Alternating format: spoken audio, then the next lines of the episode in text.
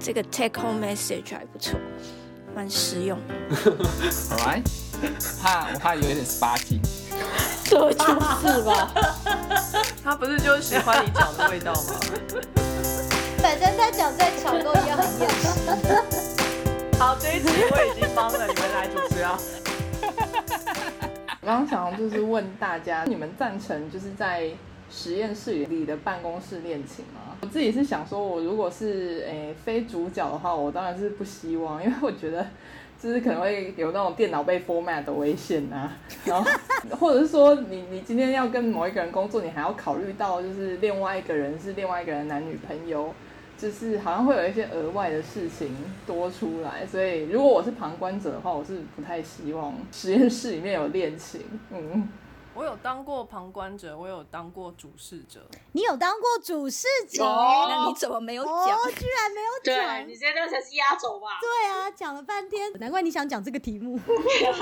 不是，但他其实不太算是主事者。等一下你们听就知道。好，旁观者的部分呢，就是我也曾经待过一个实验室，里面有一对情侣，那他们呢，这个性格刚烈，对不对？情感要是有一点沟通上面的不顺畅呢，我们全世界的人都会知道。就是他们身边就是乌云罩顶啊，就是每个人都知道不能去碰他们，不然他马上就要爆炸。这样，这个影响大家的这个做实验的士气啊，或者是生活，其实也蛮大的，的确是造成一些困扰啦。哦，我个人的经验，这一位呢，我们不是同个实验室的，就隔壁隔壁这样子之类的，就是同个领域，然后做的东西很类似，就是工作场域也很接近。好的经验当然是哎、很方便嘛，对不对？想要谈个天，哎、很走两步就到了，对不对？然后中午还可以一起吃个饭什么的，也不用说等到下班呢才要相处这样子。可是呢，坏处就是这个吵架你也是躲不过啊，你你要该去实验室，你还是会去实验室，所以人家要找上实验室来跟你吵架，还是可以找得到你嘛。然后要吵架，这一吵也是全世界都知道。我们吵架的内容可能是中文，但是我们在一个全讲英文的实验室里面吵架，大家还是知道那个气氛是肃杀的，然后你说话的语气是凶狠的嘛，对不对？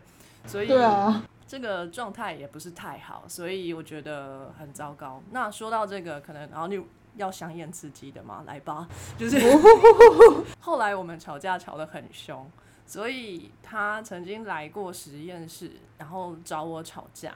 format 你的电脑，其实我 data 也不多 破坏你的实验。anyway，他是一个会一直纠缠的人，所以他可能就是一定要逼我做到什么事情，他才愿意放手。可是我就是不愿意做那件事，所以他就会一直一直的要拉着我说话。我们一路从实验室里面一路吵，那个是一个 building，然后我的车子停在停车场，就是实验室走到停车场要十五分钟的时间，一路吵过去，吵到我最后是跪在地上求他说可以不要吵了吗？然后太夸是张那个了停！停车场的警卫来关心我们，然后把我们架开。哇，其实那个人有一些些的恐惧，他对于这种公权力是非常非常的恐惧的。他听到那种救护车啊、消防车啊或者警车的那种警铃声，会非常非常的害怕。有人来制止他，而且是穿制服的男人，他可能就比较收敛一点。警卫把我们分开，然后两边侦讯，那两三个人去问他，两三个人来问我，然后就问我说发生什么事情了？我就说他不让我回家，他不让我走。然后说好，没关系，你现在可以走。我说好，太好了。然后我就去开车走了。可是他知道你工作的地方，对，是不是很可怕？他也知道我住哪里，然后他也知道我工作在哪里，然后工作地方总不可能是我们吧，所以是非常的可怕。就是恐怖情人，我觉得就是办公室或实验室啊，就这种亲近的恋情，你真的要慎选人。对啊，请不过是什么都要恐怖情人呢、这个不过是还好，他是稍微比较纠缠一点，是他心理上过不去啦。那呃，后来呢，就是花了三千块美金解决，就是给他钱，他就闭嘴，基本上也没有做什么事，就 OK。那还好，是逃过一劫，我是觉得还好啦，对。嗯，花钱消灾。可是这金额也有点大哎、也很莫名。没办法、啊，他要开口这样的，也只能这样子啊。是不是被仙人跳？我觉得可能是。啊，我觉得好机车哦。那我能不能询问一下当地黑道的价码？可能加一点钱打他 断他的腿，还可以消一下心中的气氛。在意大利的真的就不一样。我们那边的黑道可能也很不成才吧，就是 也不能怎样。哎，哦，我想到的黑道是黄人，不过我们那边的 都是黑人黑道，那个可能很厉害。啊，或者是他可能比较怕穿制服的，雇一群那个脱衣舞娘的猛男，然后装作是，对啊，就说你们你们到时候不要把衣服脱掉，你们包围他就好。结果我跟你说，我的制服只有领子跟领带而已，下面全部都是空的。他们那种不是可以这样子拉一下，然后就变裸体嘛？就说你们不要拉，你们不要拉，你们保持那个状态，对，什么鬼东西啦？吓死他啊！就是既然都要花钱，然后才让我开心一点。你你不觉得就是在拉扯之中，他们就会不小心把那就是扯掉，然后大家就会突然面面相觑，然后就是点点点这样，到底发生什么事？没有，可是他搞不好就害怕，他还想说：天啊，他们想对我做什么？就可能脑袋一时转不过来。你还是可以直接告他袭警了吧？那要真的警察才行吧？对，现在不是在说是吓他的部分吗？就比如说说，他把警察衣服全脱光了，太荒谬了！这个这个报案接线生可能会觉得你是恶作剧，直接直接挂断电话。所以基于我个人的经验，不管是旁观者或是主事者，哈，这个办公室恋情或者实验室恋情都是尽量避免啦，哈，因为不然麻烦有点大。对，我觉得还有一个更实际的问题，就是如果你选就是跟你呃研究领域相近的人，你们以后也许没有办法在同一个大学任教，因为他们可能其中一个人变成另外一个人的 line manager。我有听过这种状况，因为同一个领域、同一个那个专场或者专场很相近的，要去同一个大学，感觉上很难，所以可能就是要因此分隔两地。嗯哦，这我可以分享一下我的经验。那除了刚才我说的那一位夫妻档后，他们是同样领域、不同学校，可是在同一个办公室仍然可以生小孩嘛，对不对？那那还有另外一个例子，这个就比较不幸一点。这个实验室里头的老板，他跟他先生一起来到了这个学校，然后两个都被赋予教授的职位，但是有点像助理教授这种，就不是 tenure。但是后来在呃 tenure 的甄选申请之后呢，呃，有其中一位是先生的，就是被拒绝了，然后太太能够留下来。那这位先生就非常的可怜，接下来的两三年都不停的在找教职，然后一直没办法找到，非常的气馁。然后他又是个一百九十几公分、非常壮硕的西班牙裔男子。然后过着非常不如意的生活，然后在家带小孩，所以他的脾气就很大。他们两个人就经常的吵架，搞到最后几乎是要离婚的状态，所以也没有非常好这样子。所以有一个好的例子跟一个比较艰困的例子提供给大家参考。对我这里也有尴尬的例子，就是因为我知道其实蛮多学校你是就是如果你真的是夫妻，你是可以跟他们谈条件，就说有没有办法我们两个夫妻一起聘用。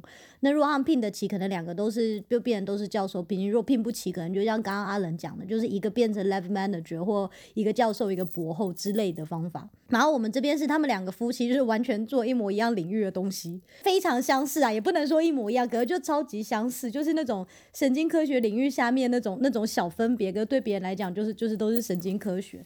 然后反正他们两个就是谈到的条件就一起进了同一个学校，然后那个学校一开始给了他们一一间大办公室，因为想说夫妻嘛，就他们两个人坐在一起。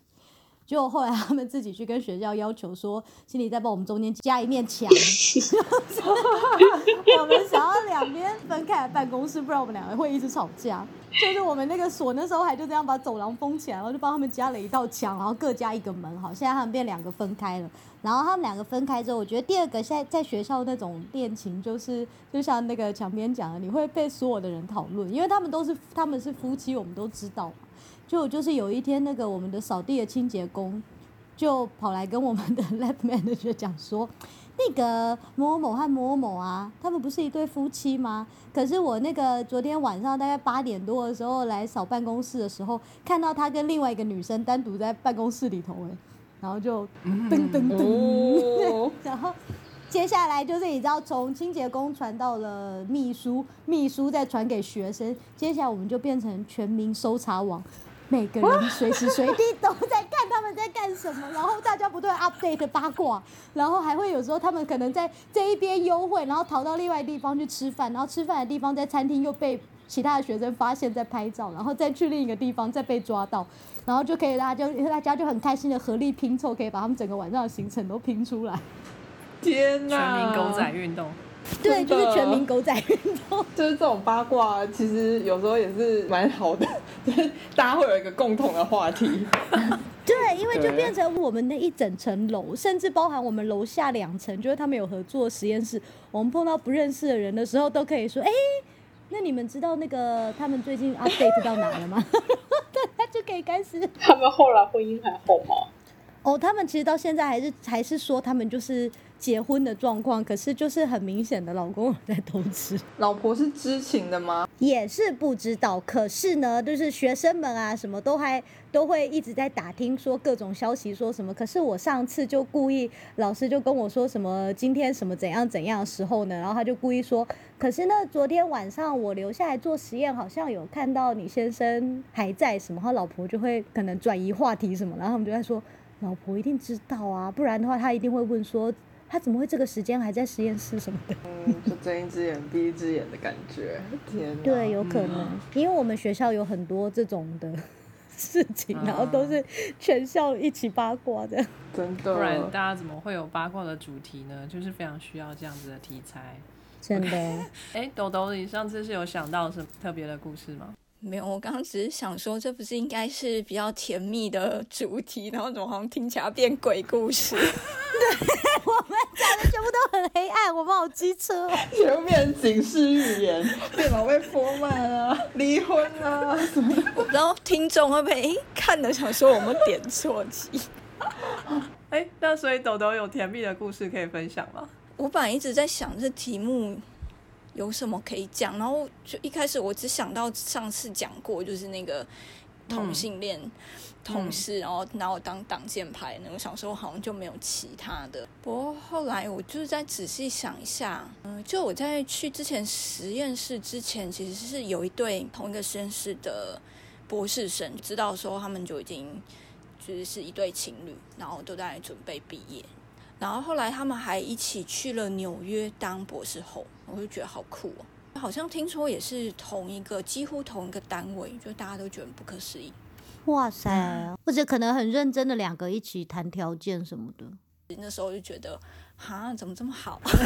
对啊，然后我也觉得他们很郎才女貌。嗯，哇，我觉得实验室要有那种办公室恋情，为什么要成功啊？两个人就是基本上对谈恋爱的 EQ 都要够高。哦，超级。嗯对，所以至少比如说吵架，知道要留着回家吵或什么什么的，就不要变成是大家实验室的一个，就是大家看笑柄的对象之类的。然后等到够成熟之后再来谈实验室恋情。那一阵子可能经费不是很多，所以其实也几乎没有什么学生。我那时候都以为我大概会是就是整个整个实验室最后一个博士生，但还好没有了。就是在我之后又有新的新的博士生在，那时候我都觉得，嗯，好像连要找个对象都没有啊，就是没有人来啊。生活圈太小了。研讨会，研讨会，对，对，就是后来我又想到，就是在之前另外一个实验室，就是也有一个甜蜜的故事。就那时候有一个呃实验室技术人员，他其实很厉害哦。他技术学校毕业之后，然后就一直在那个实验室，然后也是老师，就是老板的最佳得力助手。他真的是很多那种技术细节，他都很知道。以前在那里，然后偶尔一些实验技术上的一些状况，然后如果是给他教，他都会跟我解释的非常的清楚。因为那时候我只待一年嘛，就是做一个硕士班的专题，然后一直等到要结束的时候，想一下，就是我那一年，然后一起进去，就是在算是隔壁实验室，算是隔壁，但因为就是我们这两个实验室其实是共用一个空间的，然后他就是跟那个隔壁实验室的博后一个女生，然后就在一起了，然后最后也结婚了。然后他还生了一双儿女，都超可爱的。哦，很棒很棒。我觉得豆豆讲的都是比较幸福的故事。没有，但是就是我后来听说他们在一起的时候，我就开始回想，就是他们之前在实验室一些互动的细节，我就想想到，就是那时候那男生都很幼稚去闹那个女生，嗯，就会故意说：“哦，你实验都做不好啦，哦，你那个培养基都配不好啦，然后什么之类的。”然后女生就会反驳他说：“你才配不好嘞。”你全家都配不好，哇，其实那时候背景都是粉红色的小花在飘呢。你讨厌。我就会觉得我还蛮后知后觉啊，就是是没有没有察觉，然后一直到后来就知道，哎、他们在一起的时候，我才忽然就觉得，哦，原来是这样啊。豆豆要不要认真回想一下，以前有没有人一直在挑你实验做不好？搞不好是这个。对 结果你认真的反省自己实验做不好，没有把气球接到这样。对，但显然就都没有，不是啊，就是就算有，我也没有感受到。真的就你最后就变成实验做超好，他连挑都挑不出来，就找默默走了。没有，因为前一阵子就是那个实验室有一个教授就是退休，然后大家有 party，所以那时候就是前几个月我们有遇到，然后我就看到他们那就是他们的小孩真的超可爱的。哦，真的就是很甜蜜的故事。真的耶！对啊，客人，你有甜蜜的故事吗？没有哎、我好像隔壁实验室和我们实验室都是没有成功在一起的。你都生长在地狱里面吗？就很久以前的学长跟学妹在一起，后来学长就不去别的地方工作了，然后那个学妹就留下来当老师的 lab manager，这是什么恋情？这是分手的恋情。就是同样领域啊，她没有去当她自己老公的 manager，她留在原本的实验室当 lab。她老公头还不够大，没钱请她是吧？可是跟老公一起工作，应该对啊，很怕吵架。总之，真的像刚刚小菊说，如果要在实验室或者同领域谈恋爱，真的 EQ 要非常好，因为以后可能就是会一直都见到，conference 上也会见到，然后各种发表，他搞不好还是你的那个文章的 reviewer，一看说啊，对，没错，真的就是一步错，步步错，谁知道以后跟他缠斗多久？lab manager 也是不用请老婆或是老公啊，就是要妈妈来当就好。也是可以。老公和老婆应该很烦吧？家里也是这个 manager，然后工作地方也是超烦的。家里可能是老老婆在发号施令，结果到了 lab 之后，如果是老公请老婆当 lab manager，变成老公要发号施令，老婆一定就不爽角。色交换，到时候把在家里对老公的态度拿出来，对啊，就哇就尴尬了。学生面前大家都哎呀，你看你看那个 lab manager 对老师大呼小叫。可是我会觉得，就是那个 lab manager 在幕后那边默默操作，他不会现身，就是幕后主事对啊者是他。他就不能抱怨说那个教授这个指令真是个白痴，因为那是他老公。然后其他学生找他抱怨，可能也比较尴尬，就嗯，讲到 lab manager，这个就很有趣了。这个在某个国家有听说过这样的一个教授，他在嗯学术的地位是很崇高、受人尊敬的一位老师。可是呢，这位老师就是名正言顺的有一个老婆，然后还有一个秘书，so called 秘书等于小三，这样就是全世界都知道这件事情。这一位教授呢，他跟老婆相处的时间可能还没有跟秘书相处的时间长久，然后所有的事情，不管是私人的事情，或者是呃实验室里头的公事啊，都要透过秘书来做传达。秘书呃，就是会跟呃这位教授就是手牵手出去逛逛校园啊，是不是啊？透透气啊之类的。哇，呃，当你的这个研究哎做到非常的令人敬仰的时候呢，你的感情生活也可以非常令人敬仰啊。左拥右抱的部分呢，呃，我有听过，就是台湾的学校，就是反正我的朋友那时候要去面试，他想要找研究助理的工作，然后就他在去面试的时候，就整个觉得那个面试的过程让他不太舒服，然后最后老板就是很明显的，就是直接暗示他，就是你很不错，你很符合。我们我们实验室的需求，可是那个闷实验室好像被消音，只听到我对，然后然后就说，如果你愿意，就是多做一点的话，当然做的越多，薪水当然是越好，我就可以就是开好一点的薪水给你。第一份实验室助理啊，就只是在谈这个，而且是大学大学毕业的程度的助理，那个那个呃面试他的教授就说：“嗯，你这个我非常喜欢，我一个月可以开给你五万五。”什么？他就想说，嗯，可是他就觉得那个过程，感觉那个老老老师就是很明目张胆的在要求他要，就是要对他做些什么，所以他出来的时候就很害怕。对，就他出来的时候呢，就是原来坐在外面那个助理就就问他说，怎么样？那个老板开多少给你？他想说，这助理怎么会一开口就问这个？然后就他就说，哦，那个五万五。然后就那个我坐外面那个马上说，哇，开个比我还高哎！我就知道，我一看就知道你是他喜欢的型。呃，天哪！其实很 OK 啦，也不会就是常常要啦，就是你就配合好的话，这真的很好赚。然后他就整个傻眼，然后出去之后，就是再再去询问打听，才知道那个实验室就是光明正大的助理，就是老师的小老婆。他面试助理就是面试小老婆。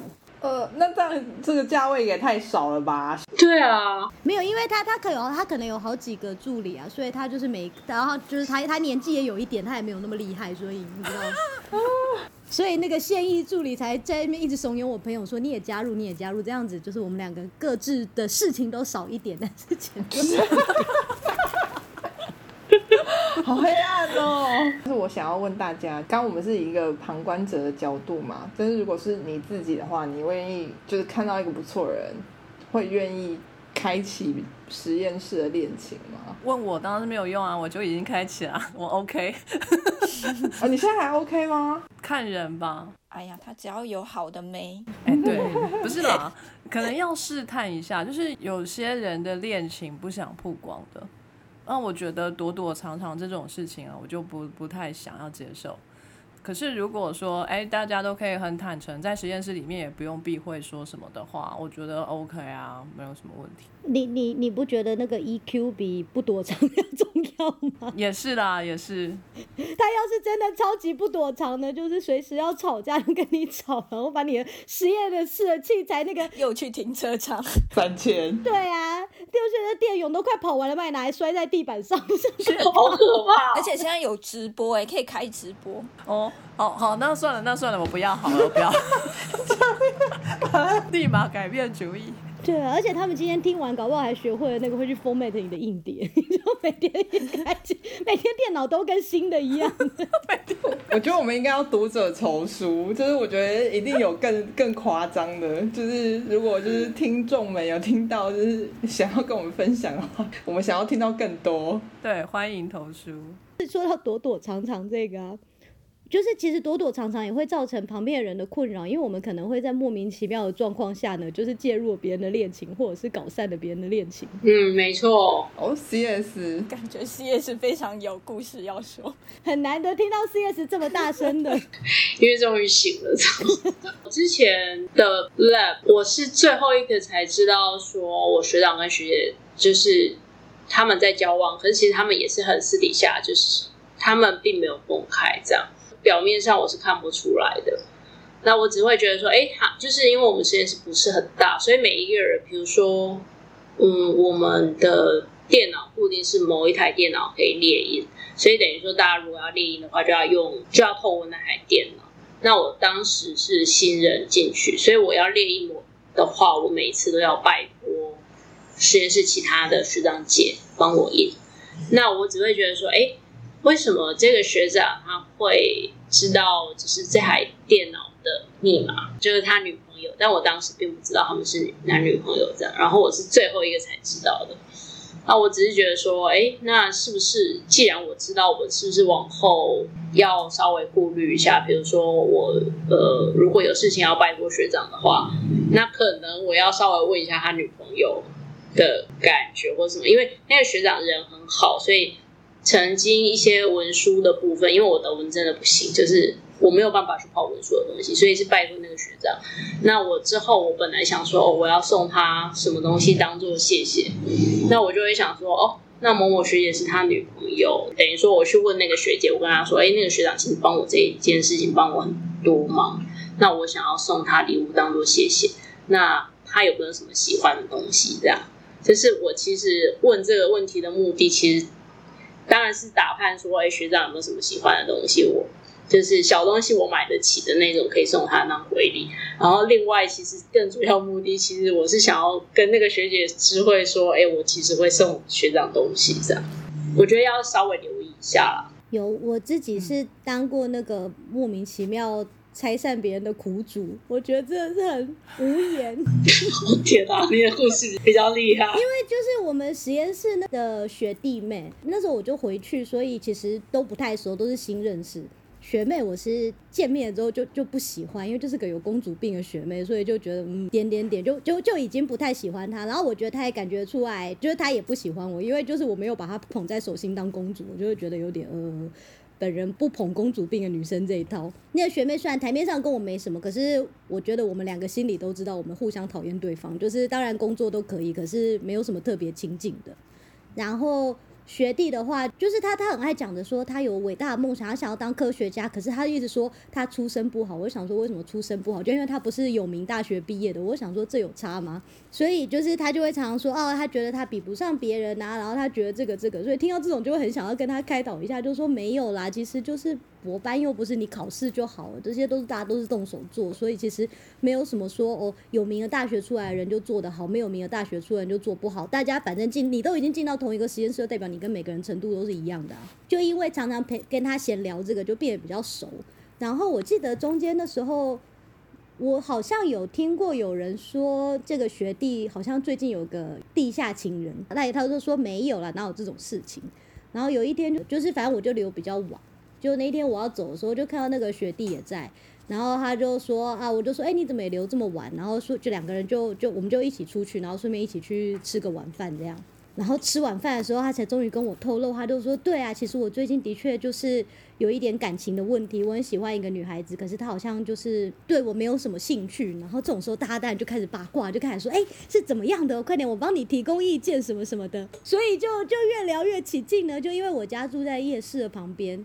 就顺便还还就是吃完饭之后继续聊，就去逛了夜市继续聊。我有一摊朋友就是在那个夜市卖东西，然后刚好那卖的东西那个学弟很需要，然后反正因为是我认识的朋友，就他就可以跟我说，那我就免费送你一个。我就说好啊，那这个反正你这么需要，就送你一个小礼物啊，就是你你就拿回去用，有什么关系？反正是我朋友，就就你免费拿，对。所以他就拿了这个小礼物，然后接下来呢，他又很白痴的呢，就是呃又带了那个礼物。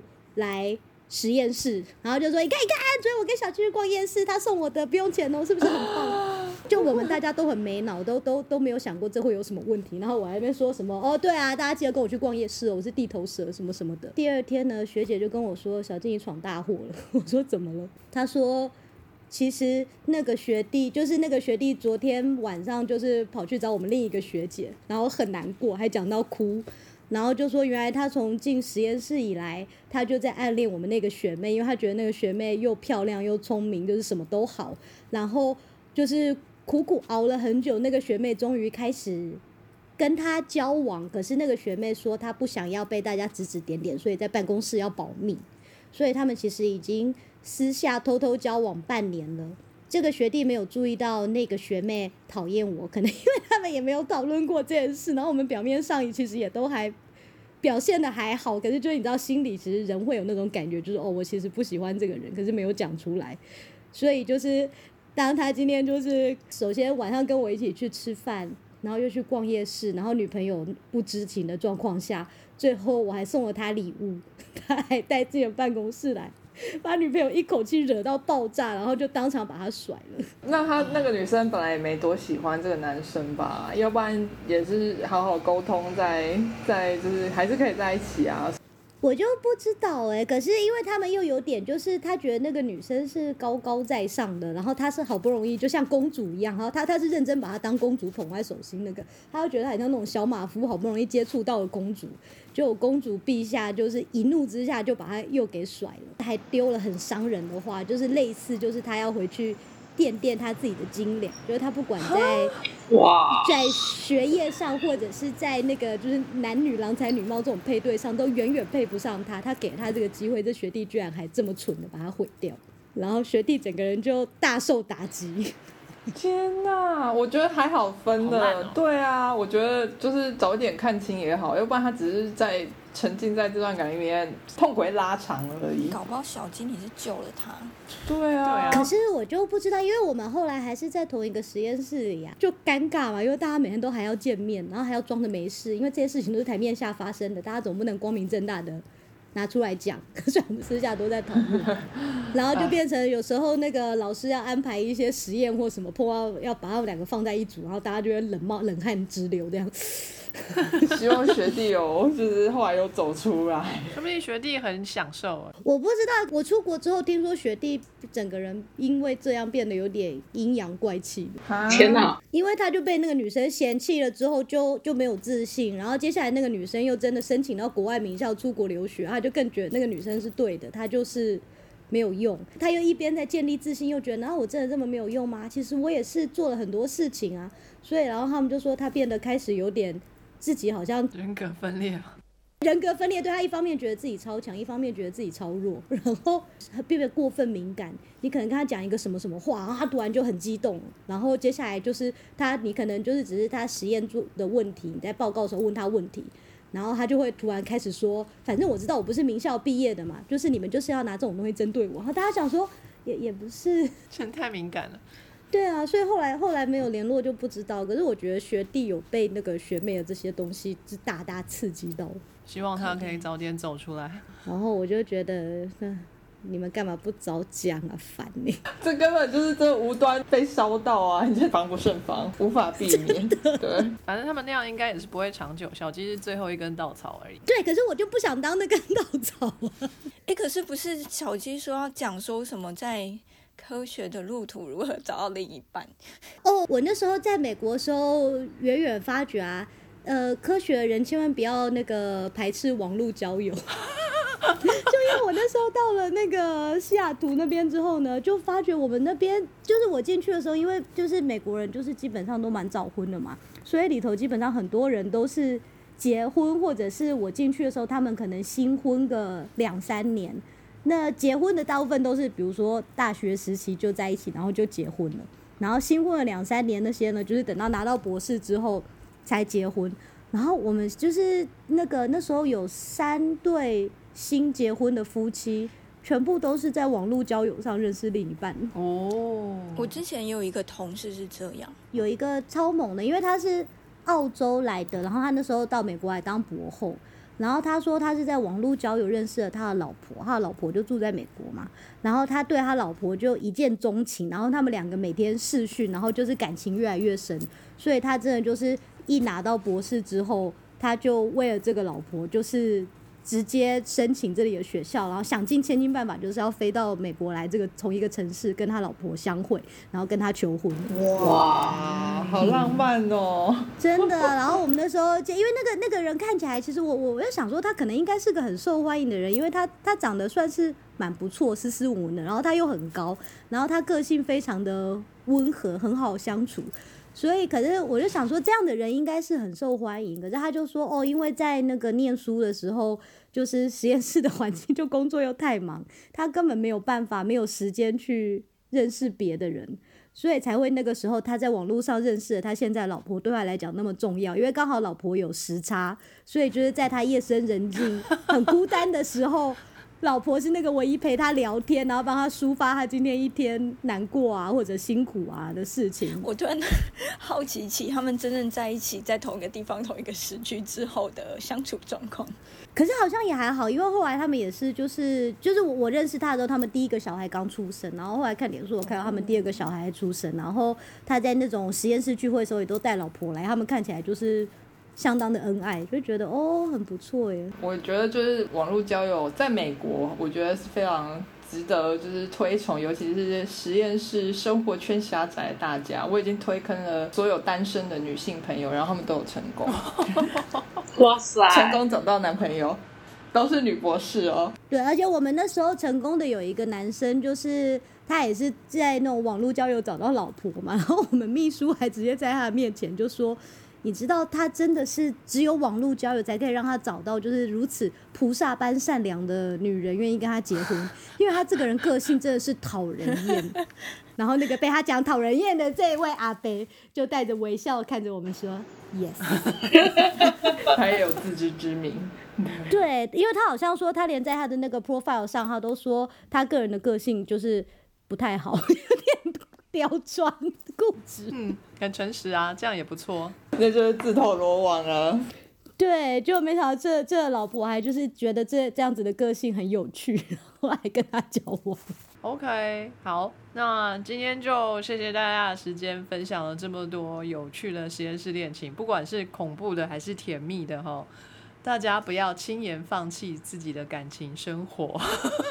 今天好好精彩哦！对，就是在实验室工作，当然是有点苦闷啦，在小小的一方实验室里头，天天遇到的就是这些人。呃，如果幸运的话，在实验室的这样子的环境里面，可以找得到呃聊得来的人也不错。但是如果不行的话，网络上也是另外一个无垠宽广的一个世界，也是可以试试。那是不是要教那个如何避开怪人？现在一直在推崇网络，那明明网络上有很多怪人，要小心。大家去看什么丹丹尼表姐，写了好几篇教大家。超出我们的领域了，是不是？OK OK。就是我今天才看到他在脸书上发了一篇，说什么呃，他之前帮拿了他的朋友的那个手机的听，就帮他朋友单身朋友下载听的，因为他朋友就说，哎，我就是不想要网络上好多怪，他就说我帮你看。